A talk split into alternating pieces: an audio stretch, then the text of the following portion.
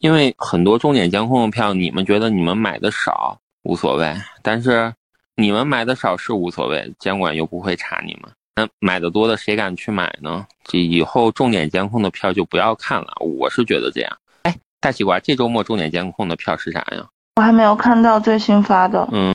待会我去要一下文件。它这个重点监控确实比较麻烦。嗯，小的买没有关系，但是你大的不来的话，你对呀，大的不来，小的也涨不了呀。然后大的人他特别爱惜自己的账户嘛，因为一旦收函了要换账户被禁掉是非常麻烦的，他们不想担这个风险。为什么很多人都说重点监控的不要去，就是因为这个原因。他们换一个户的话太难了。